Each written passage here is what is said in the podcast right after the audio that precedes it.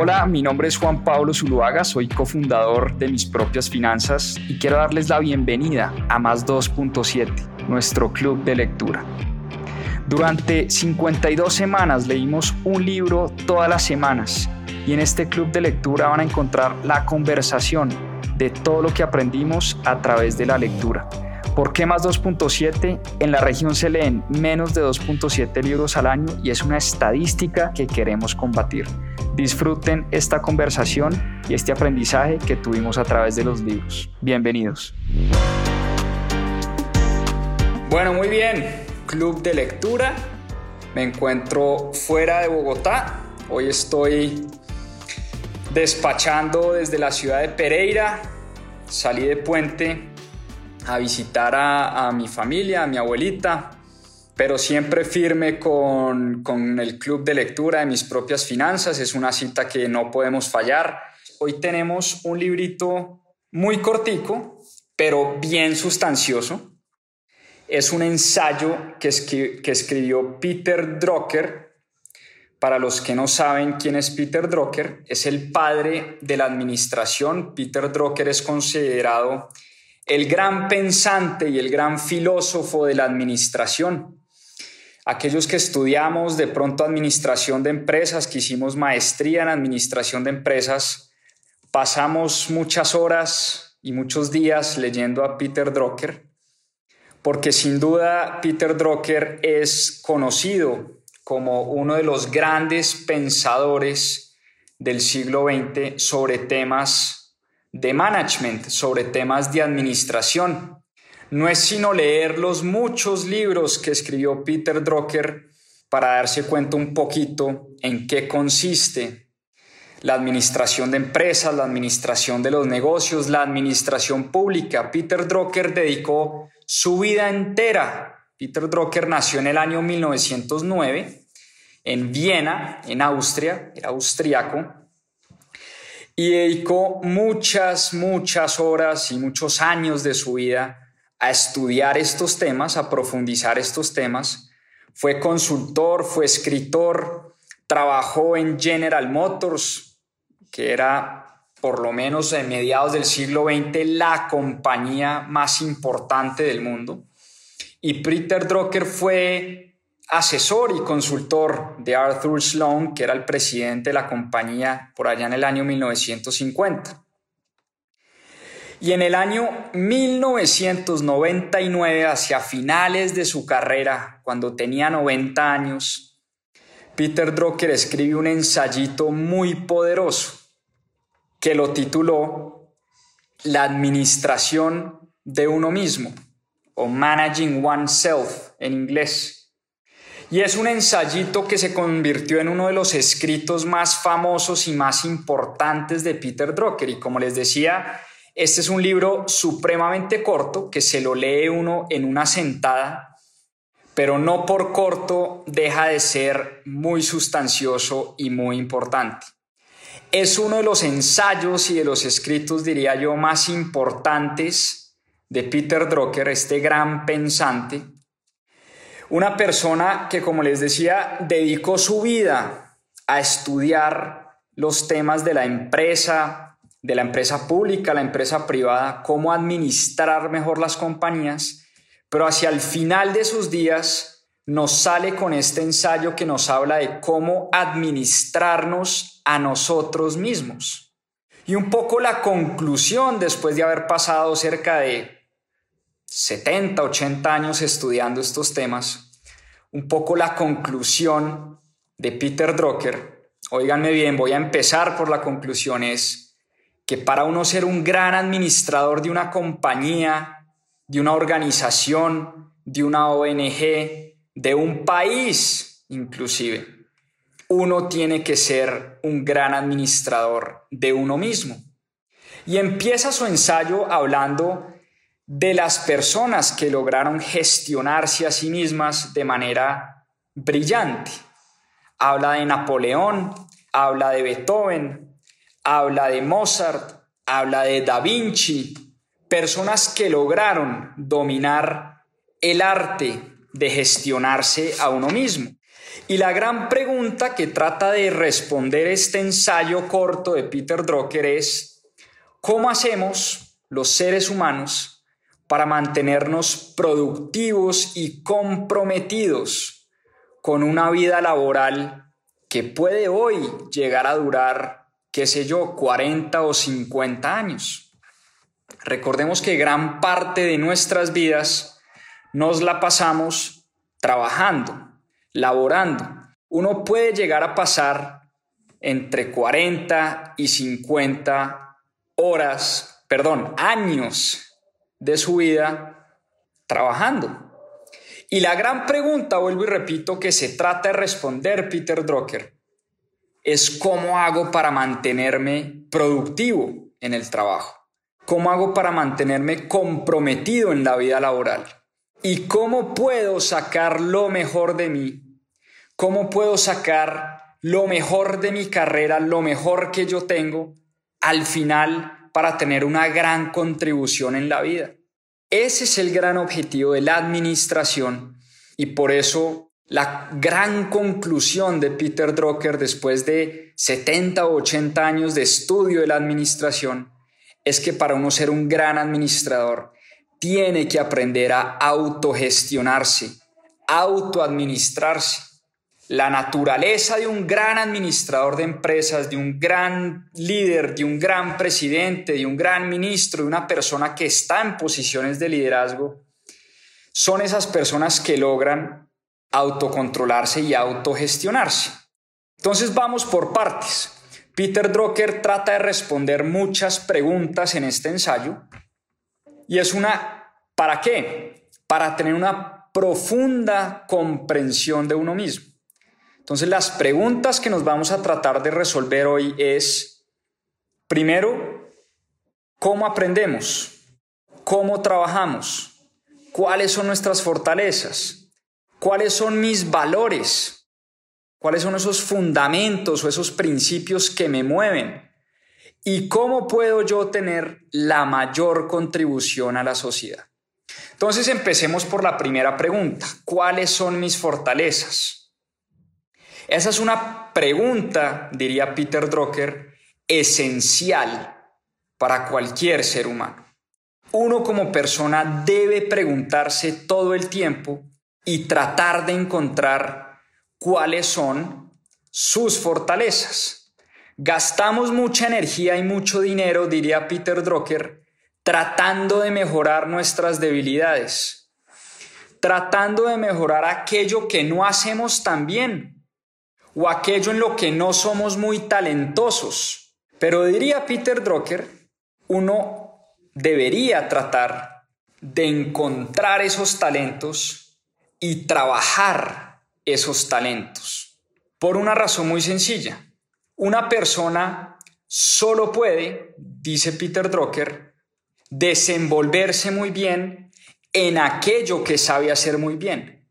Entonces gran parte de su tiempo debería dedicarlo más bien a mejorar sus fortalezas, en vez de tratar de ser promedio en las cosas que uno no hace bien.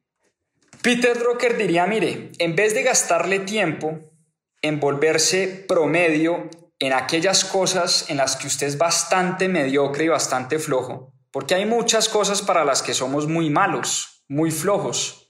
Y muchas veces tratamos es de mejorar esas debilidades. Y por el contrario, Peter Drucker diría, cada ser humano tiene muchas fortalezas. Y el gran rol de la administración de uno mismo es descubrir esas fortalezas y trabajar esas fortalezas todos los días. ¿Para qué? Para convertirnos en una persona que hace algo bueno a una persona que eso lo hace de manera excelente, de manera estelar. Y es que a través de la historia, este tema de las fortalezas generalmente no nos los, no nos los preguntábamos mucho. Es decir, anteriormente el hijo del campesino terminaba siendo campesino, la hija de la partera aprendía, ¿no? de tema de partos y terminaba siendo partera. El que sabía, el que tenía un padre carpintero, seguramente el hijo terminaba siendo carpintero. Esa era como la ruta, dice Peter Drucker, tradicional. Pero hoy en día, hoy en día que vivimos en este mundo del conocimiento, hoy en día tenemos es que preguntarnos, ¿para qué somos buenos? ¿Y cómo hace eso? Pues Peter Drucker nos da un consejo muy concreto y muy puntual. Él dice, mire, hay algo que se llama el análisis de la autorreflexión o el feedback constante, la retroalimentación constante. Peter Drucker, que trabajó mucho tiempo en compañías y en muchas empresas y fue consultor además, cada vez que tomaba una decisión, anotaba en un cuaderno, en un libro, lo que él creía que iba a pasar y al cabo de seis meses o un año reflexionaba en aquello que realmente pasó, una vez escribía cuando tomaba cualquier decisión importante en su vida y en los negocios. Peter Drucker escribía lo que él creía que iba a suceder y al cabo de un año revisaba lo que realmente pasaba. Y de esa manera empezaba a estudiar la manera como él tomaba sus decisiones si sus decisiones eran correctas o no. Y practicando constantemente, este ejercicio le puede empezar a uno a mostrar cuáles son esas fortalezas que yo tengo. Entonces, en una primera etapa inicial, cuando yo estoy tratando de desarrollarme como profesional, de desarrollarme como persona dentro de una compañía, dentro de una ONG, dentro de un grupo de liderazgo, donde sea que yo quiera jugar un rol importante, yo tengo que estar preguntándome todo el tiempo a dónde me están llevando mis decisiones. Porque en la manera en que yo empiezo a hacer esa introspección constante, de manera disciplinada, yo voy a poder encontrar mis fortalezas. Y ahí es donde me voy a enfocar, ahí es donde voy a enfocar todos los esfuerzos voy a tratar es de mejorar mis fortalezas, pulir mis fortalezas, volverme un experto en aquello que hago bien y en lo que soy bueno, porque de esa manera es que me voy a convertir en alguien estelar. Todos tenemos ciertas fortalezas, todos tenemos ciertos talentos y por lo menos ciertas tendencias que nos muestran uno donde debería enfocar su dinero, su tiempo y sus esfuerzos. Y por eso Peter Drucker, el primer mensaje de Peter Drucker es enfóquese en sus fortalezas y no pierda tiempo en tratar de mejorar sus debilidades. Es algo que me puso a reflexionar bastante, porque les soy sincero, yo gastaba o gasto mucho tiempo tratando de mejorar aquellas cosas en las que no soy tan bueno, ¿sí? Y después de leer este ensayo me puse a pensar qué pasaría más bien si en vez de gastar tanto tiempo tratando de mejorar las cosas que más me cuestan, las cosas que, que me causan más dificultad, ¿qué pasaría si más bien dedico todo ese tiempo y toda esa energía a perfeccionar las cosas que ya hago bien? A potencializar esos talentos que ya tengo. Es algo que me puso a reflexionar y por eso yo creo que este ensayo de Peter Drucker al final es una invitación a la reflexión.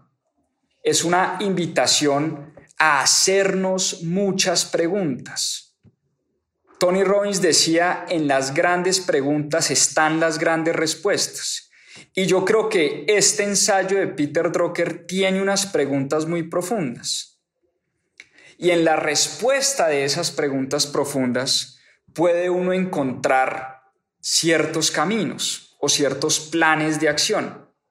Poco para, para allá vamos, ya vamos a hablar de las otras preguntas que se hace Peter Drucker. Pero antes de eso, no quiero dejar de mencionar la crítica que le hace Peter Drucker a la educación tradicional.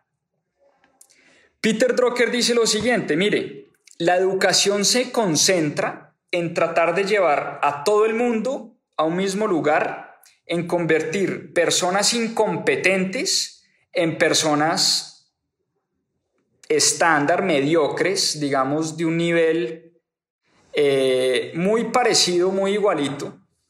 La educación tradicional lo que hace es tratar de llevar a todo el mundo al mismo nivel en vez de tratar de encontrarle los talentos a las personas y a los seres humanos y potenciar esos talentos.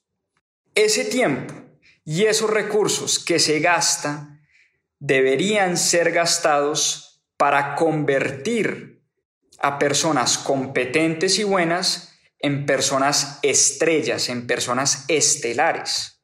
Y yo creo que es una reflexión muy profunda y una crítica muy profunda a la educación que recibimos, donde a todos en la educación tradicional, yo creo que ustedes han sido testigos, a todos en el colegio, en la universidad, lo que hacen es tratar de ponernos en un mismo nivel. En vez de tratar de enseñarnos a encontrar esos talentos que tenemos y potenciar esos talentos.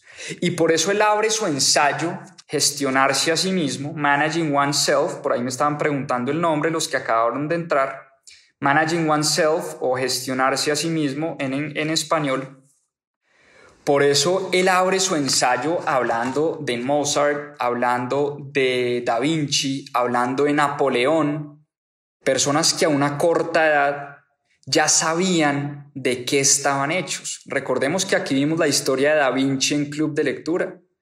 Da Vinci desde una temprana edad mostró un talento que pocos tenían para el arte y fue su padre quien se encargó de meterlo a una escuela de arte desde una temprana edad, desde una corta edad. Y por eso Da Vinci desde muy temprana edad estaba tratando de potenciar ese talento que tenía para el arte, que había demostrado para el arte. Su padre era notario, su abuelo fue notario, su tatarabuelo había sido notario. Si Da Vinci se hubiera dedicado en su vida a ser notario, seguramente hubiera sido un abogado muy mediocre. Seguramente hubiera sido un notario muy mediocre. Pero gracias a su padre, que descubrió en Da Vinci a sus 12 o 13 años un talento especial para el arte y que le financió esa carrera de arte en, en su edad temprana y a su corta edad, pues Da Vinci llegó a ser lo que conocemos hoy el gran artista del Renacimiento italiano. Es un poco eso a lo que se refiere Peter Drucker en su ensayo. La educación debería estar destinada a encontrarle los talentos a la gente o uno debería dedicar su tiempo a encontrar esos talentos y a potenciar esos talentos y no perder tiempo en eso que de pronto no hacemos muy bien o que no somos muy buenos o que no somos tan talentosos porque a lo sumo nos vamos a convertir en personas estándar y, bastante mediocres. En cambio, si desarrollamos los talentos que ya tenemos, podemos convertirnos en personas, digamos, estrella y, muy, y muy talentosas. La segunda pregunta que debemos respondernos es ¿cómo aprendemos? porque todos los seres humanos aprendemos de forma distinta. Y uno sí tiene que tratar de entender uno cómo aprende mejor. ¿Cuál es esa manera en la que yo aprendo cosas? Porque respondiéndome esa pregunta voy a poder dedicarle más tiempo a eso, a lo que yo sé hacer. Y vamos al ejemplo. En el ensayo él habla de Winston Churchill. Churchill, el gran líder inglés, era muy malo en el colegio. Le iba muy mal en el colegio. Dicen que Albert Einstein era muy malo en el colegio también. Por una razón muy sencilla. Winston Churchill aprendía escribiendo. Él era un, recordemos que él, aparte de ser un político y un diplomático y un líder excepcional, fue un gran escritor. Churchill escribió muchos libros y él aprendía escribiendo. Y le iba tan mal en el colegio porque él era pésimo para la cátedra. Él era pésimo para escuchar discursos. Era muy bueno para dar discursos, pero era muy malo escuchando. Él era muy malo recibiendo información, pero era buenísimo dando discursos, escribiendo, tomando acción. Y por eso el colegio nunca le sirvió. O digamos, no nunca le sirvió, nunca fue el mejor estudiante en su colegio, porque él no aprendía ni tomando notas, ni, ni leyendo, ni recibiendo cátedra. Él aprendía era haciendo cosas. Aprendía haciendo cosas. Beethoven, otro ejemplo clarísimo. Beethoven, dice la historia, Beethoven era un gran tomador de notas. Todo lo que oía lo anotaba, todo lo que leía lo anotaba. Pero cuando componía su música, jamás revisaba sus notas. Y el hombre llenaba y llenaba y llenaba cuadernos de notas, pero nunca las leía, nunca las revisaba. Y alguna vez le preguntaron, oiga, Beethoven, ¿usted por qué nunca revisa sus notas para componer? O entonces, ¿para qué toma notas si nunca las revisa, nunca las relee? Y él dice, y dijo lo siguiente, mire, es que si yo pongo las cosas en un cuaderno, nunca lo voy a olvidar. Y por eso nunca tengo que mirar de vuelta mi cuaderno. Miren qué interesante. Beethoven tomaba notas porque sabía que cuando escribía, las cosas se le quedaban en la mente. Y por eso no tenía necesidad de revisar sus notas. Así es que aprendía Beethoven. Probablemente Winston Churchill aprendía muy parecido, tomando notas y escribiendo y haciendo cosas, echándose discursos, no escuchando discursos.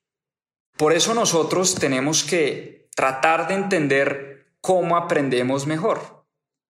En mi caso personal, ¿cómo aprendo yo?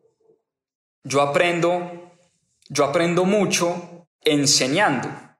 Por eso me gusta tanto la academia, porque además de compartir algunas de las cosas que sé, de compartir conocimiento, que es algo que me gusta mucho, yo soy un gran aprendiz cuando enseño. Cuando yo logro leer un ensayo, tomar notas y tratar de explicar ese ensayo, tratar de explicar un libro, tratar de contarle a la gente de lo que se trata el libro, siento que de esa manera es en la que mejor aprendo. ¿Sí? Así es como yo mejor aprendo, enseñándole a los demás. Entonces, por eso me gusta tanto enseñar porque no solo enseño, sino que yo a su vez soy un gran aprendiz de las mismas cosas que voy enseñando. Y aprendo todo el tiempo y en la, en la sola preparación de un live como estos, de una clase, de una conferencia, etc., en la sola preparación siento que aprendo mucho y esa es mi manera de aprender. he descubierto haciendo un poco este ejercicio de introspección, ok, ¿cómo es la mejor manera en la que yo aprendo? Entonces, leo bastante, pero aparte de leer bastante, lo que trato es de, de contarle a alguien, a veces, por ejemplo, con Caro, mi esposa, eh, me siento a contarle lo que estoy leyendo, porque de esa manera siento que realmente estoy entendiendo lo que estoy leyendo. Entonces, esa es la invitación de Peter Drucker a tratar de respondernos esa pregunta. ¿Cómo es que nosotros aprendemos en la vida? Hay gente que aprende cantando, hay gente que aprende leyendo, hay gente que aprende tomando notas, hay gente que aprende viendo películas, son muy visuales.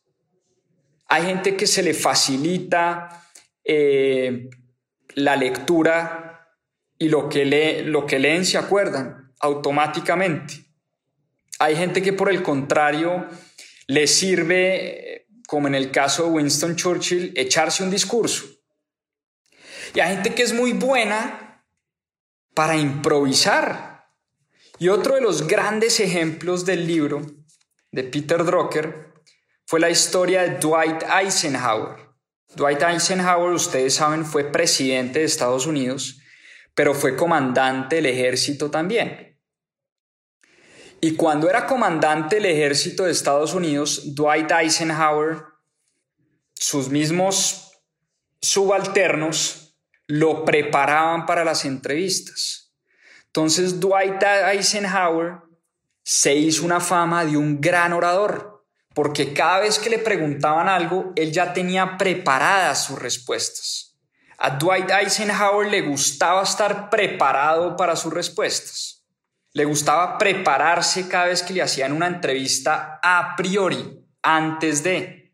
Pero cuando llegó a ser presidente y le hacían las preguntas al paredón sin preparación, como se dice, a mansalva, a capela, sin nada de preparación previa, el tipo se enredaba, el tipo tartamudeaba, el tipo no podía darse un discurso que fuera improvisado, cosa que sí le pasaba a Franklin Delano Roosevelt o sí le pasaba a John F. Kennedy. Los tipos se paran en una tarima, no necesitan preparación y a punta de improvisación dejaban loco al escenario. Son personas que se crecen improvisando. Hay personas que son muy buenas para improvisar, muy buenas para actuar, muy buenas para trabajar bajo presión. Hay personas que por el contrario necesitan estar 100% preparadas, necesitan tener las notas, necesitan tener un atril, necesitan escribir el discurso.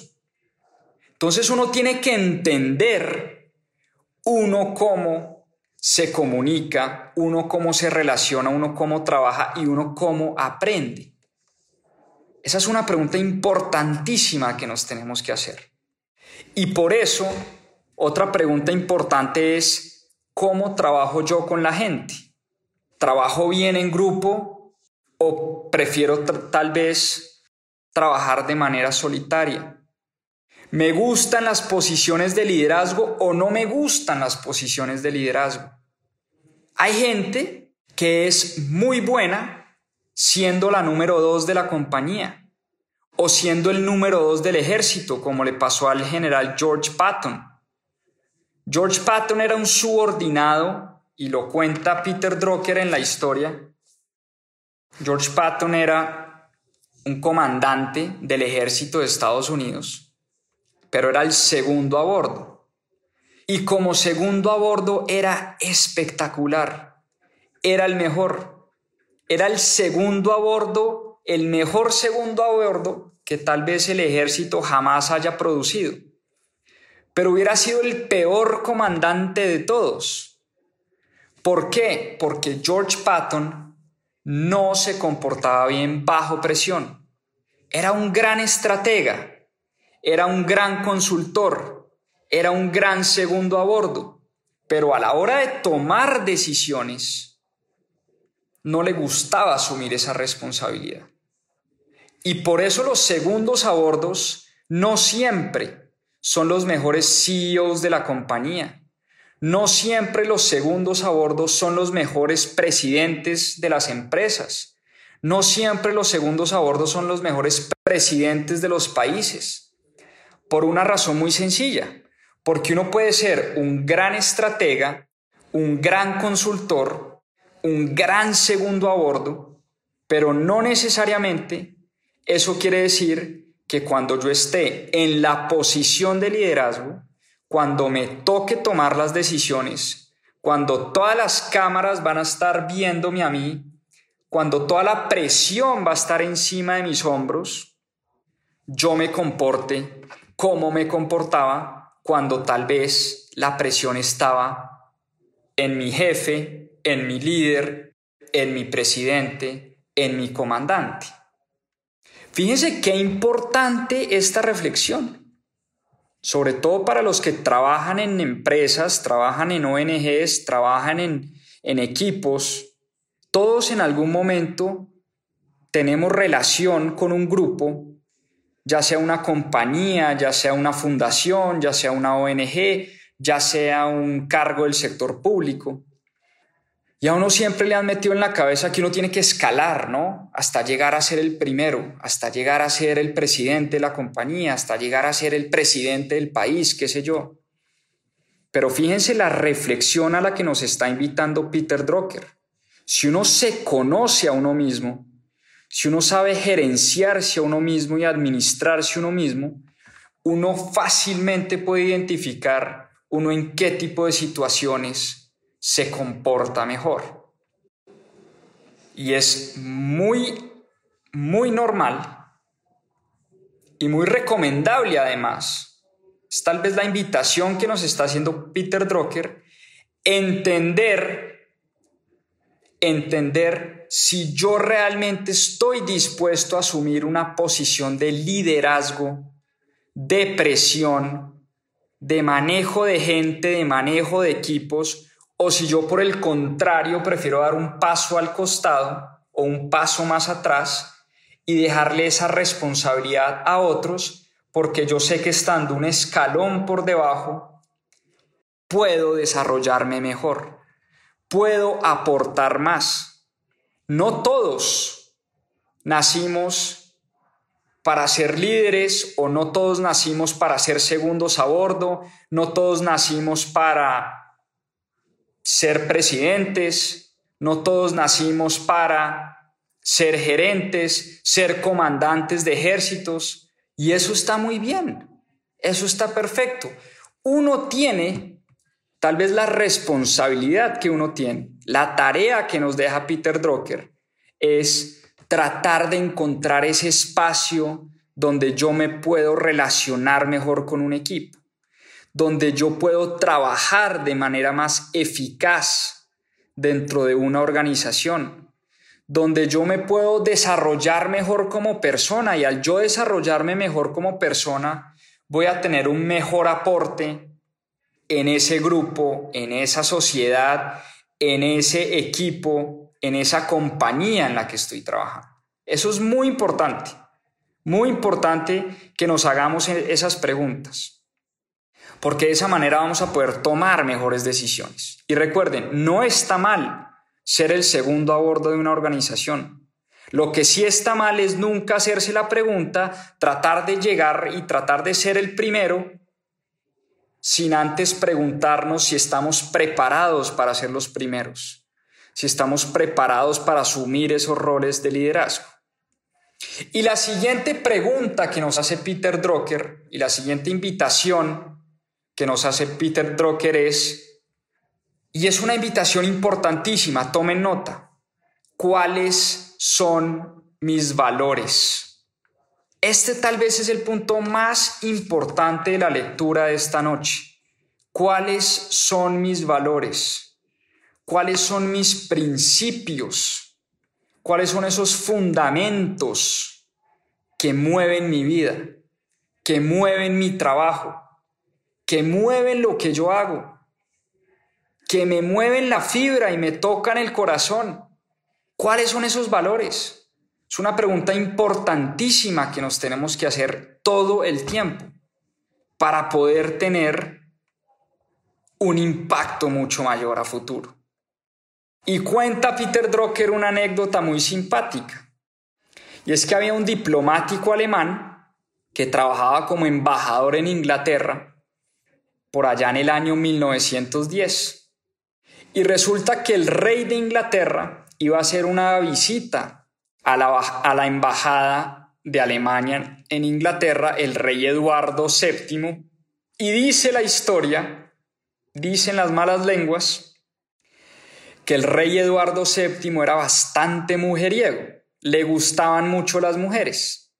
Y el canciller de Alemania llamó a este diplomático, llamó al embajador de Alemania y le dijo, mire, su única tarea, señor embajador, es conseguirle un montón de mujeres al rey.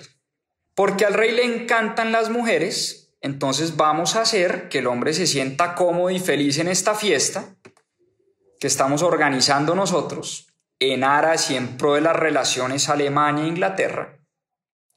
Y su único rol, señor embajador, es lléneme esa embajada de mujeres. ¿sí? Esa fue la instrucción que le dio el canciller al embajador de Alemania.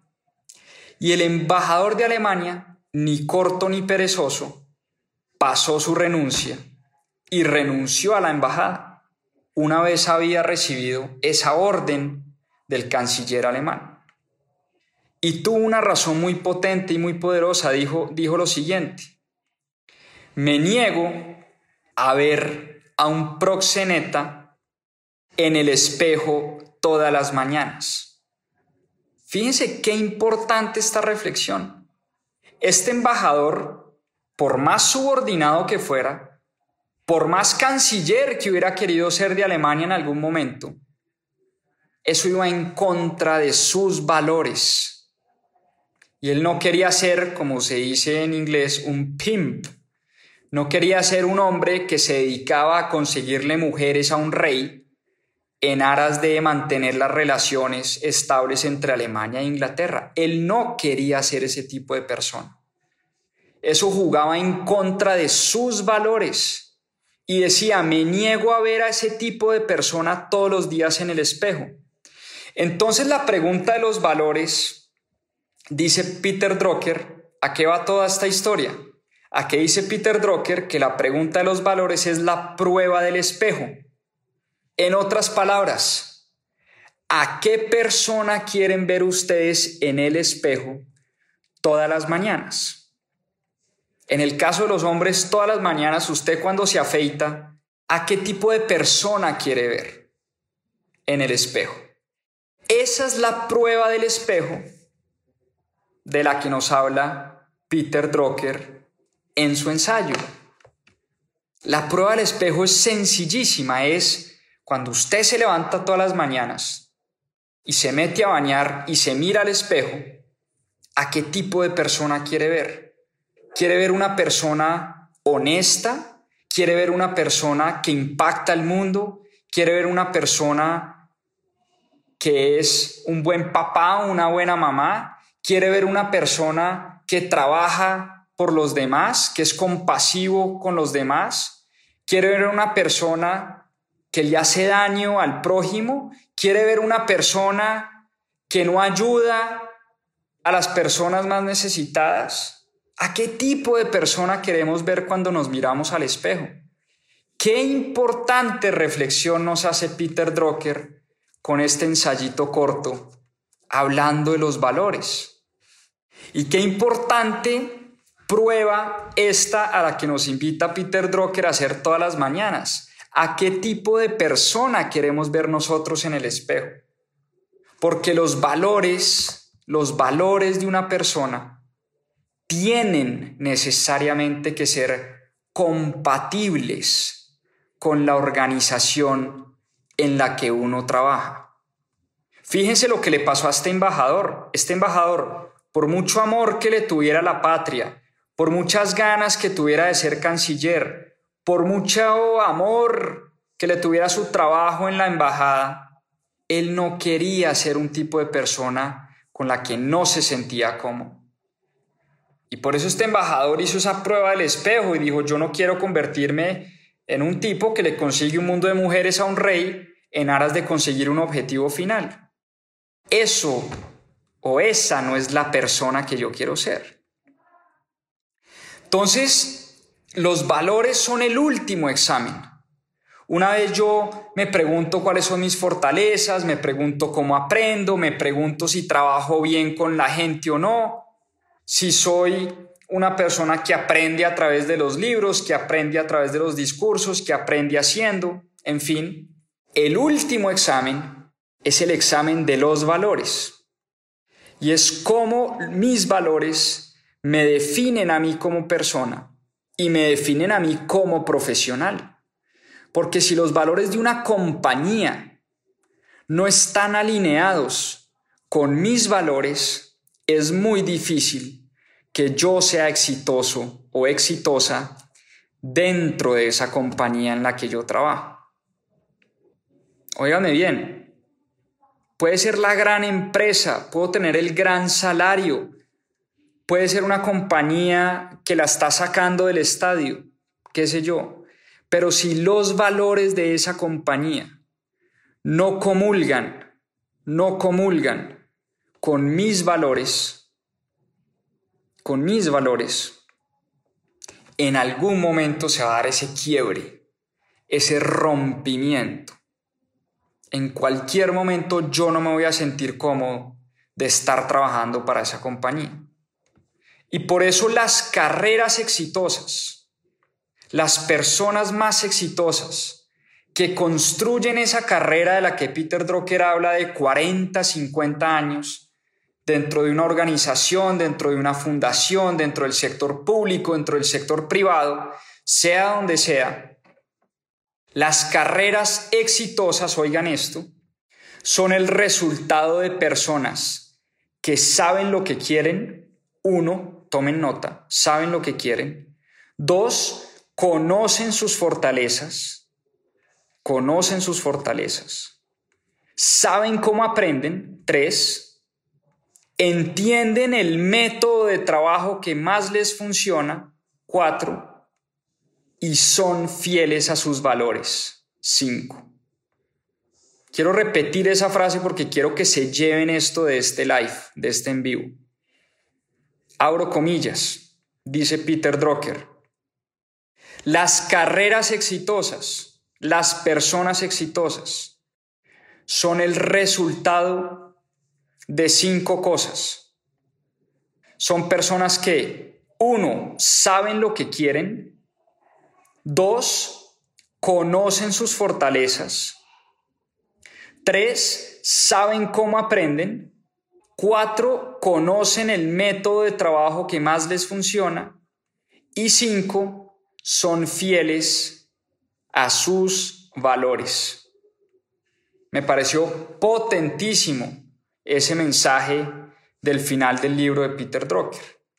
Y por eso cuando uno entiende esas cinco cosas importantísimas a la hora de gestionarnos a nosotros mismos, podemos diseñar un plan cuando uno entiende y hace esa reflexión profunda, es cuando uno empieza a diseñar ese plan, ese plan de qué es lo que quiero, cuáles son los retos que quiero alcanzar y conseguir, cuáles son esas metas. Y esas metas tienen que ser retadoras, tienen que ser significativas, tienen que ser medibles, tienen que ser visibles. Ojalá lo que yo haga lo vea mucha gente e impacte a mucha gente. Porque al final del ensayo, Peter Drucker habla de la contribución de cada uno de nosotros.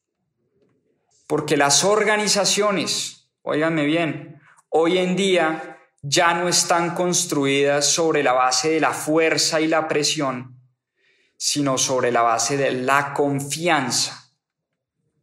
La confianza. Y por eso la invitación que nos hace Peter Drucker en este ensayo poderoso es que para uno convertirse en un gran gerente, en un gran administrador, en un gran líder, uno tiene que aprender a gestionarse a uno mismo, que es el título de este ensayito poderoso que escribió Peter Drucker en 1999, a sus 90 años, que terminó siendo uno de los escritos más importantes y más impactantes que escribió Peter Drucker en vida. Recordemos que este es un tipo que escribió más de 35 libros, que dedicó su vida al estudio de la administración, al estudio de, las, de la gerencia de empresas. Tiene un libro, de hecho, que se llama Gerencia de Empresas. Si ustedes quieren entender sobre administración de negocios, lean muchísimo a Peter Drucker. Es el autor más estudiado en todas las escuelas de negocios en el mundo entero. En las escuelas de negocios más importantes del mundo, le dedican mucho tiempo y muchas horas a estudiar los mensajes de Peter Drucker. Pero qué interesante que a sus 90 años después de haber escrito más de 35 libros sobre administración de empresas, el ensayo que escriba Peter Drucker sea un ensayo sobre administración de la persona, sobre administración de uno mismo. Y por eso este librito les dije que era muy corto, se lo lee uno en una sentada, pero vale la pena revisarlo una y otra vez. Vale la pena leérselo varias veces al año. Varias veces al año. Este es un libro que me he leído no sé cuántas veces, más de 10 veces. Porque además de ser muy agradable, un ensayito muy agradable, resulta ser un ensayo muy práctico y muy aterrizado a la realidad si realmente el objetivo de uno es convertirse en una persona que impacta los negocios, que impacta a sus colaboradores, que impacta la vida de muchas personas. Es un libro que nos invita a la reflexión, nos invita a respondernos grandes preguntas y por eso no dejen, por favor, de leer este ensayo, de leer este librito corto, que en inglés se llama Managing Oneself, pero está en español. Eh, descárguenlo, imprímanlo, léanlo, compren el librito, es un libro obligado para tener en la biblioteca.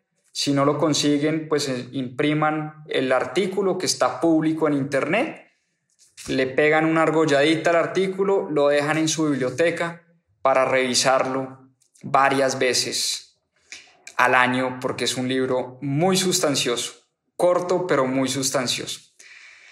Entonces, pues nada, ese era el mensaje que les quería dejar hoy.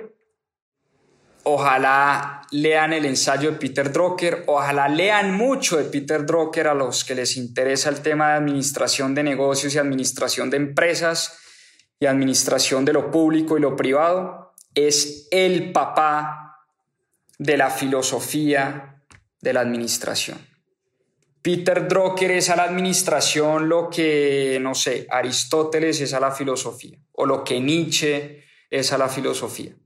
Peter Drucker es a la administración lo que tal vez Hayek o Keynes es a la economía. Entonces lean a Peter Drucker, lean mucho de Peter Drucker si quieren entender de administración de negocios, administración de empresas, administración de lo público y lo privado. Un abrazo enorme para todos. Muchas gracias como siempre por estar conectados en Club de Lectura. Descansen. Chao, chao. Muchísimas gracias. Muchas gracias por acompañarnos en este capítulo de Más 2.7. Acá les dejo unos adelantos de lo que se viene en nuestro próximo episodio. A seguir aprendiendo. La historia, pero contada a través de las finanzas de Neil Ferguson, The Ascent of Money o El triunfo del dinero en español, de muchas de las lecciones de historia que nos deja el dinero durante más de 2.500 años de historia de la civilización.